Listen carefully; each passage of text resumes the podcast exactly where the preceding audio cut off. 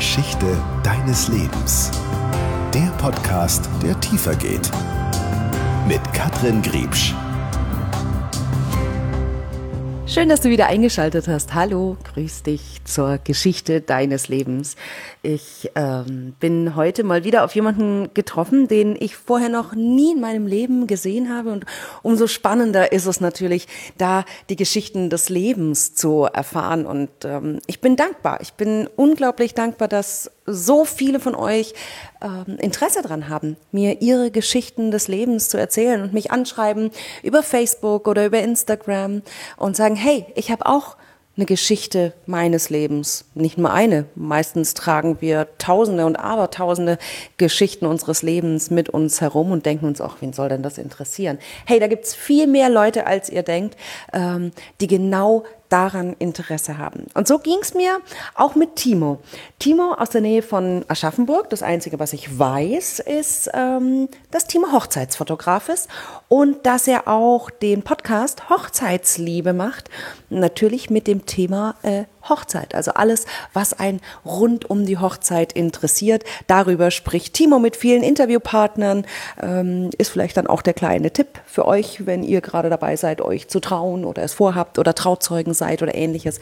Schaut doch da einfach mal rein. Und was Timos Geschichte ist, ähm, darüber spreche ich jetzt mit ihm. Und ich freue mich, dass er da ist. Gehen wir gleich rein in die Vollen. Timo, du bist ein echtes Redetalent.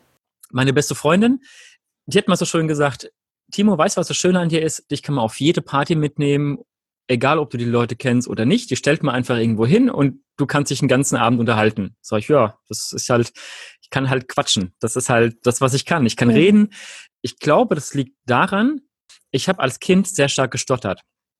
Das glaubt man jetzt nicht, aber ich habe bis zu meinem elften Lebensjahr oder zwölften Lebensjahr habe ich sehr stark gestottert, habe dadurch ganz viele Schulwechsel hinter mir, weil ich war erst auf einem Sprachheil-Kindergarten, dann wieder in einem normalen Kindergarten, dann auf einer Sprachheil-Grundschule, also die für sprachbehinderte Kinder ausgelegt war, dann in der normalen Grundschule, dann auf einer ähm, auf einer Realschule und dann habe ich eine, da habe ich immer noch gestottert. Also das hat, hat sich quasi alles nicht verwachsen in dem Sinne und habe dann am Ende habe ich dann war ich ein Jahr lang in Gießen auf einer auf so einem Sprachheil-Internat oder sowas in die Richtung, habe da mhm. quasi einen Intensivkurs gemacht, ein Jahr lang und war da in Therapie und das hat dann den Ausschlag gegeben, dass es funktioniert hat. Also da habe ich eine andere Art zu sprechen für mich gelernt und eine andere Art zu atmen und ähm, habe damit quasi den großen Schritt in die Freiheit gemacht. Das klingt das ganz pathetisch, aber im Grunde ist das so. Und ich hatte vor kurzem eine ähm,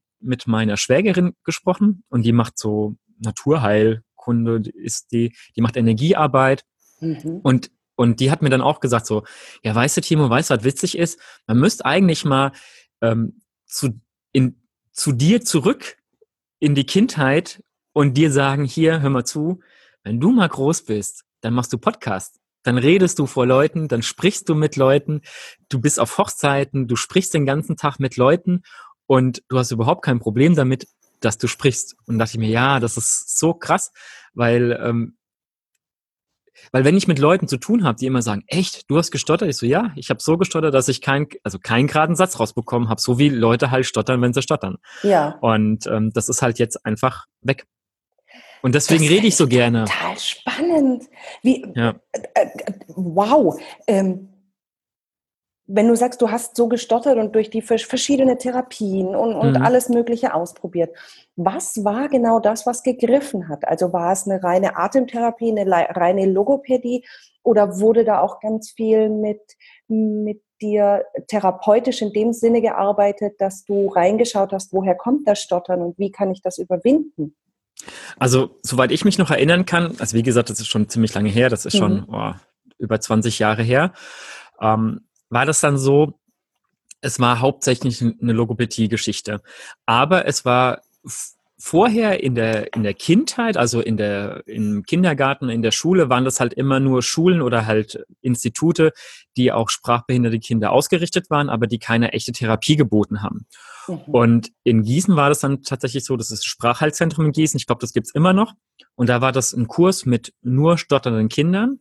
Und da war es so, dass der Großteil der Zeit wurde wirklich darauf bedacht, dass man die Therapie macht. Also es war so, ich hatte am Tag zwei Stunden Schule, also mhm. zwei Schulstunden und der Rest des Tages war Therapie und das ein komplettes Jahr lang. Und ich war in dem Jahr, also ich war da elf, in dem Jahr war ich auch weg von meinen Eltern. Also ich war immer die Woche über in Gießen und das Wochenende dann zu Hause, weil das sind irgendwie anderthalb Stunden zu fahren von uns. Mhm. Und im Grunde war das dann so, dass ich halt in der Woche, wo ich dort war, war wirklich Power, Therapie und dort wurde das komplette Sprechen umgestellt. Also ich habe mit neuen Atemübungen, also die, ich, das hat angefangen, dass man, ich glaube, ich will es nicht lügen, ich glaube zwei Tage oder drei Tage durfte man gar nicht sprechen und dann wurde quasi vom, von der Basis an angefangen, das wieder aufzubauen, mit einer neuen Art zu sprechen. Und das hat es dann quasi gemacht. Natürlich waren da auch psychologische Sachen mit dabei. Und ich weiß, dass ähm, diese Therapie auch nicht bei allen geholfen hat. Mhm. Ich habe noch Kontakt mit einigen aus der Zeit, die damals in meiner Gruppe waren und die noch heute ganz, ganz schlimm stottern. Und wie ich nach Hause gekommen bin nach dem Jahr, also nachdem das fertig war, dann hätte ich eigentlich diese Therapie weitermachen müssen für mich alleine. Und ich habe aber nach ein paar Monaten, nach zwei, drei Monaten, habe ich dann gesagt, so, das ist mir jetzt egal, ich habe da keinen Bock mehr drauf. Mein Gott, ich war zwölf und habe dann einfach nichts mehr gemacht. Und es hat bei mir aber funktioniert. Ich weiß nicht warum, aber es hat auf jeden Fall habe ich diese Ankerpunkte erwischt. Also sprich, ich weiß jetzt noch, wenn ich anfange zu stocken, wie andere Menschen auch stocken, mhm. wenn sie aufgeregt sind oder so, weiß ich aber sofort, wie ich mich zurückholen kann und wie ich dieses Stocken sofort beenden kann, was andere Leute dann vielleicht einfach nicht wissen, weil sie das ja nie gelernt haben. Und ich habe vor kurzem mit, mit einer aus meiner Gruppe telefoniert, weil die irgendwie war ein Tag der offenen Tür und die hat mich eingeladen, ob ich da nicht vorbeikommen möchte. Und ich habe mit der telefoniert und das war für mich total krass, das zu hören, wie wer spricht. Also ich habe mich zurückversetzt gefühlt, so in meine mhm. Kindheit ganz kurz. Und die war auch ganz fasziniert und sagte, hier Timo, das ist total krass, dass du so flüssig sprichst und dass das bei dir so ähm, geht. Und bei mir ist es halt jetzt nicht. Und mir tat es da total leid für die auch, dass das ähm, bei ihr halt nicht so war. Ja. Wie hat sich das angefühlt, ein ganzes Jahr lang getrennt von den Eltern zu sein? Ja, ich war ja am Wochenende mal zu Hause. Das mhm. ging, also es war jetzt nicht ganz so tragisch, dass man das ganze Jahr weg war, also dass man komplett weg war, aber es war schon nicht so, es war schon eine schwierige Zeit. Und ich hatte auch das Problem, als ich, als ich Kind war oder als Jugendlicher, dass ich extrem aggressiv war, weil ich mich halt nicht verbal wehren konnte. Sprich, wenn, wenn irgendeiner mich blöd angemacht hat, in Anführungszeichen, dann habe ich dem halt aufs Maul gehauen, weil ich konnte ja nicht mit dem sprechen, also mhm. musste ich, ähm, muss, musste ich mich halt körperlich werden. Und das habe ich wirklich so exzessiv gemacht, dass ich da auch deutlich Probleme hatte mit, mit Lehrern, mit, mit meinem Umfeld im Allgemeinen, dass ich da wirklich extrem schnell aggressiv war. Und das Witzige ist, seitdem das nicht mehr ist mit dem Stottern, habe ich das auch dann, das hat am Anfang noch natürlich nachgehalt, weil ich meine, das ist ja nicht so, okay, auf jetzt kannst du sprechen und jetzt ähm, mhm. ähm, auf einmal quatschst du nur noch und redest mit den Leuten, anstatt denen aufs Maul zu hauen. Ähm, und es hat sich aber dann relativ schnell verwachsen. Also das hat dann noch angehalten. Ich war ja zwölf, wie ich dann fertig war, mit vielleicht 14, 15 oder so, dass ich dann ein sehr ruhiger Mensch geworden bin. Wenn du jetzt nochmal ähm, zurückgehst, was deine Schwägerin war es, glaube ich auch, hm, die gesagt genau. hat, jetzt nochmal in die Kindheit zurückgehen und wenn man dir da dann sagen würde, hey, du wirst, du wirst Podcasts aufzeichnen, du wirst komplett fehlerfrei sprechen. Ähm, was ist das für ein Gefühl in dir? Das ist ein schönes Gefühl. Also ich finde, das ist, das ist mega, wenn man, für mich war das Sprechen damals wie so eine Befreiung. Und das sehe ich auch heute noch so, dass man mit, mit Sprache so unglaublich viel machen kann ich finde es ein wahnsinnig tolles Gefühl, dass, dass man da halt so eine Freiheit dann hat und sich, sich so entfalten kann. Und ich glaube, das Problem ist, dass man das auch, ähm, wenn man das nicht hat, dann, also wenn es einem nicht fehlt, dann vermisst man es nicht. Das ist so wie bei ganz, ganz vielen anderen Sachen auch im Leben, dass es häufig so ist, in dem Moment, wenn einem was genommen wird, dann weiß man erst, wie wichtig das war. Das mhm. ist das kann beim Partner sein, das kann bei, bei Haustieren ähm, oder bei irgendwie Körperteilen oder so sein. Aber viel krasser ist es eigentlich, wenn man das andersrum hat, wenn man quasi etwas nicht hat und das dann bekommt. Und dann ist das wie so ein Geschenk. Das ist wie wenn, wenn man blind war und auf einmal sehen kann. Und für mich war das genau so in der Art und Weise, wie wenn man blind ist. Wenn man nicht reden kann, dann steht man da und versucht sich auszudrücken und es funktioniert nicht. Und mhm. die Leute wollen einem immer helfen, die meinen das nur gut und man selber ist dann extrem genervt davon, weil die ja nicht wissen, was in einem im Kopf vorgeht, weil im Kopf ist das alles flüssig. Im Kopf habe ich immer gewusst, was ich sagen will. Und die Leute waren immer sehr bemüht, mir zu sagen, was ich sagen möchte. und ich wollte das aber häufig dann nicht sagen. Und dann fängst du halt an und stockst zwischendrin, sagst, nee, und fängst nochmal an. Und mhm. ähm, das ist ex extrem schlimm. Und ich habe ähm, und in dem Moment, wenn du auf einmal dann reden kannst, ist das halt super. Und dann ist das halt wie eine, wie eine Befreiung. Und ich, ich glaube, also ich, wenn mir das einer früher gesagt hätte, hätte ich das bestimmt nicht geglaubt, dass das mal so ist, hm. weil ich mir das einfach nicht vorstellen konnte. Auf der anderen Seite war es tatsächlich so, dass ich auch als Kind, wenn ich gefragt wurde, was willst du später mal werden, war so mein Wunschberuf, war Verkäufer. Ich wollte gern Sachen verkaufen, also irgendwo in einem, in einem Elektronikmarkt oder so, wollte ich äh, Sachen verkaufen. Und das ist ja auch ein Beruf, wo man mit Leuten zu tun hat, wo man den ja. ganzen Tag spricht. Und das, obwohl ich zu der Zeit ja noch stark gestottert habe. Und das war mir aber dann auch, das war mir da nicht so bewusst. Es war mir einfach nur, das würde ich gerne machen. Also wenn ich gefragt werde, was willst du machen, dachte ich mir, okay, das möchte ich gerne machen.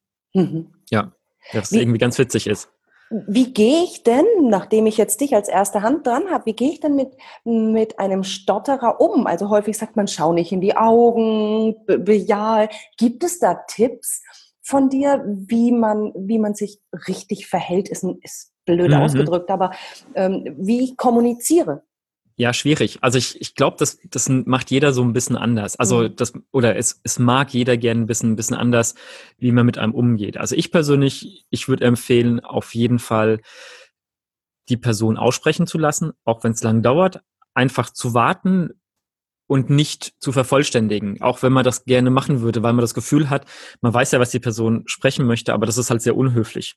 Das, ähm, das ist wie so ein bisschen, wenn man in, im Restaurant sitzt und man sieht am Nebentisch isst jemand seine Pizza nicht ganz auf. Man sagt, komm, ich helfe dir und nimmt ihm einfach das Stück Pizza weg. Naja, vielleicht hätte er das ja doch noch gerne gegessen. Aber ähm, vielleicht auch nicht. Aber es ist einfach sehr unhöflich, ähm, dem einfach die Pizza wegzunehmen. Und genauso ist das so ein bisschen mit, wenn man einfach die das Sprechen zu Ende macht. Ich versuche, wenn ich Leute habe, also wenn ich Leuten gegenüber sitze, die stottern, und das habe ich immer mal wieder, und ich spreche die meistens auch nie drauf an, weil die wissen ja, dass sie stottern. Und mhm. ich höre denen halt einfach zu und versuche da auch drüber hinwegzusehen. Also hinweg zu hören, im Sinne von, dass ich sie nicht drauf, drauf nochmal hinweise, weil das ist so ein bisschen, wie wenn ich eine Mütze auf habe, die blinkt, dann weiß ich, dass ich eine Mütze auf habe, die blinkt. Mir muss keiner sagen, du übrigens, du hast eine Mütze auf, die blinkt. So, ja, weiß ich, die habe ich auf. Ich krieg die aber nicht ab. So, und das ist genauso, ne? wenn, wenn wer stottert und ich dem dann sag, Ach, stotterst du? Ja, klar, stotter ich. Hörst du doch. Ich also bitte, doch. was, genau, was soll der Scheiß denn, ne? Und jetzt, schwupp, machen wir eine kleine Zeitreise. Gerne, gerne. 20 Jahre später machst du deinen eigenen Podcast. Ja. Zum Thema Hochzeitsliebe. Nicht zum Thema, zum Thema Hochzeit, ja, aber genau. der Podcast heißt Hochzeitsliebe. Ohne der zu stottern. Wie ja, toll! Genau. ja, finde ich auch toll. Bin ich auch, bin ich auch mega stolz drauf und ähm, ist auch so ein bisschen so mein aktuelles Baby. Und es kommt ein bisschen daher, ich bin ja Hochzeitsfotograf und ich habe mir gedacht, es gibt, es gibt ganz viele Podcasts zum Thema Hochzeitsfotograf. Also ich, ich höre bestimmt fünf, sechs verschiedene Podcasts, die sich um das Fotografieren beschäftigen, mhm. um wie Hochzeitsfotografen mit dem Tag umgehen und so weiter. Und ich hatte zu dem Zeitpunkt, wie ich angefangen habe, habe ich nur einen einzigen Podcast gekannt, der auch grob das Thema Hochzeit für den äh, für die Hochzeitspaare behandelt hat. Und der hatte aber nur irgendwie zwölf Folgen, hat dann aufgehört letztes Jahr mitten mhm. mittendrin. Also die haben nur ein paar Folgen gemacht und haben dann aufgehört und das fand ich so schade und dachte mir so, komm, ich bin auf so vielen Hochzeiten, bin jedes Wochenende auf Hochzeit und ich ich kenne das Business als Hochzeitsfotograf besonders gut, weil ich ja an dem Tag selber wirklich den ganzen Tag begleite. Also nicht immer, aber ich bin teilweise morgens da, bevor die oder wenn die Braut geschminkt wird schon. Also sprich, ich sehe die Braut manchmal nackt vor dem Bräutigam. Ist cool? Äh, nein, also doch, aber egal. Äh, Nein, also ich bin da wirklich, also, also da, darum geht's mir natürlich nicht. Aber ich bin schon morgens dabei und bin manchmal bis nachts um zwei oder um drei dabei. Also sprich, ich den Hochzeitstag selber bekomme ich wirklich in Gänze mit und kenne jeden kleinen Aspekt am Hochzeitstag. Und dadurch, dass man ja in der Hochzeitsbranche dann auch unterwegs ist und viele andere Dienstleister kennt, dann ist es halt auch so, dass man auch da viele Leute dann kennt irgendwann und auch die Abläufe, also was ein Wedding Planner macht, was der Florist macht. Und das Schöne ist, wenn man nicht weiß, was die machen, dann kann man die sich ja mit ins Boot holen und ein Interview machen. Und das ist so das Konzept von dem Podcast, dass man quasi werdenden Brautpaaren oder welche, die darüber nachdenken, eine Hilfestellung gibt in der Planungszeit und davor, dass sie wissen, okay, so kann ich meine Hochzeit planen, das ist alles möglich, das sind die Traditionen, die es gibt und ja, das muss ich nicht und jenes muss ich. Also müssen muss man schon mal gar nichts, aber, aber im Grunde da halt eine Hilfestellung zu geben, weil ich halt sehe auf den Hochzeiten selbst immer, wie schwierig das ist für die Paare, weil die heiraten ja immer das erste Mal.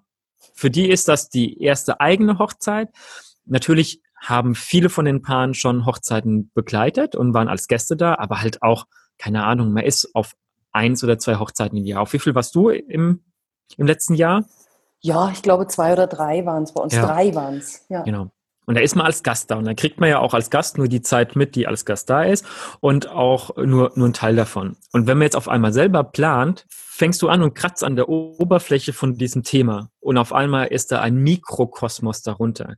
Es ist ja nicht getan mit, okay, ich habe eine Location, ich habe ich hab eine Band, ich habe einen DJ und ich habe ein Kleid und einen Anzug, ja fertig. Nee, auf einmal fängt es an mit, ach, wir brauchen auch Papeterie, also Karten und so. Wir brauchen Deko. Ach so, ja, wir brauchen eine Fotobooth.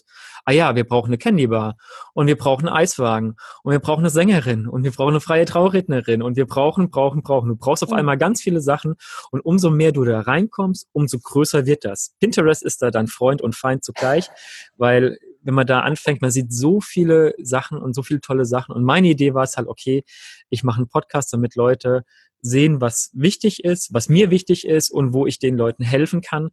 Und aus der Erfahrung halt zu lernen, weil es mhm. einfach, sonst verrennt man sich in so vielen Kleinigkeiten.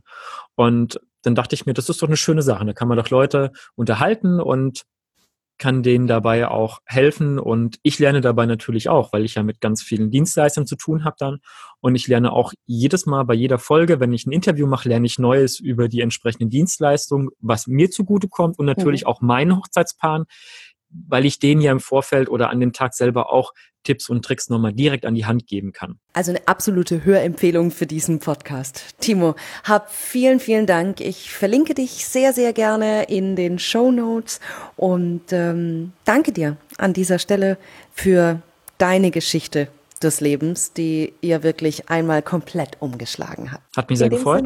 Ja, mich Namaste. Auch. Bis dann. Ciao. Ciao. Jeder Mensch hat seine ganz eigene Geschichte, die es wert ist, erzählt zu werden. Was ist deine Geschichte?